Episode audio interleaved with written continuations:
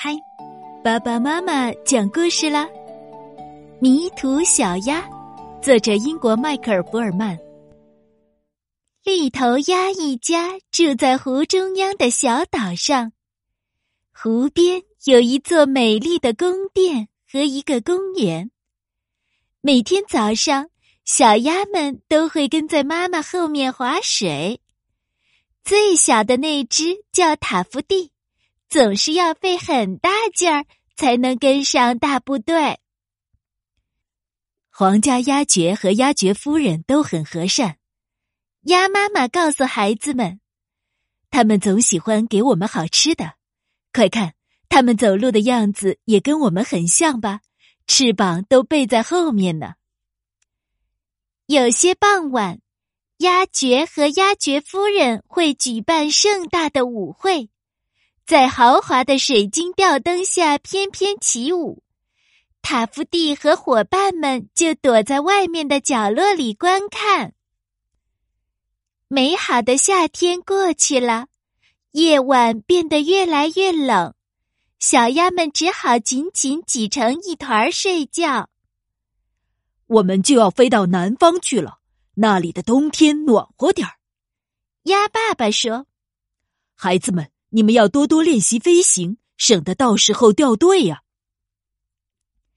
一天，鸭爸爸说：“时间到了，该走喽。”于是，绿头鸭们飞起来，飞离了湖面、宫殿和公园，飞上高高的天空。塔夫蒂发现公园外还有一座大大的城市，他惊讶的看到。在高高的建筑物间，铺着纵横交错的道路和铁轨，一直伸向满是云朵的天边。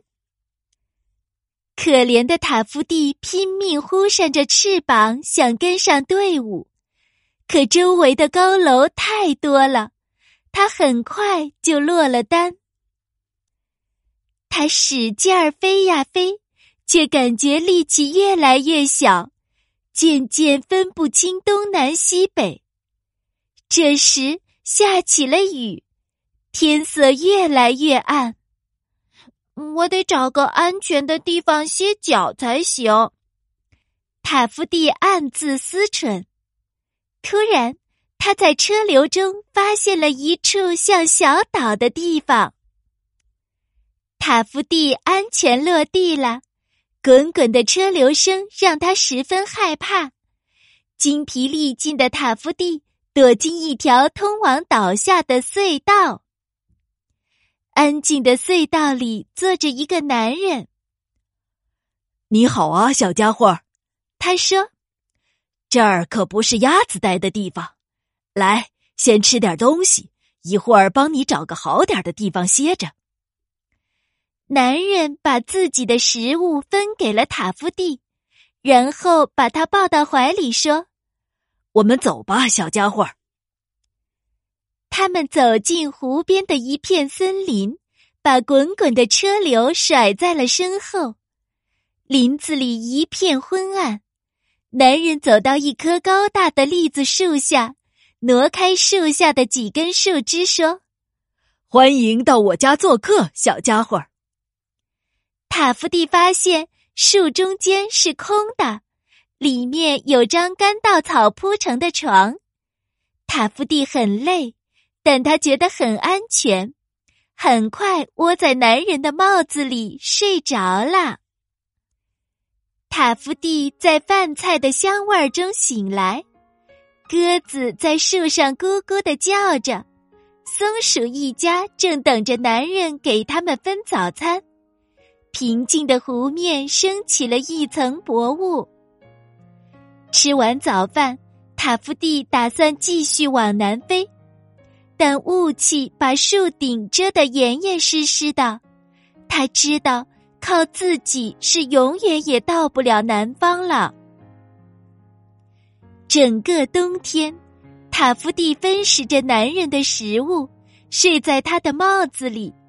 他渐渐长大。变得越来越结实。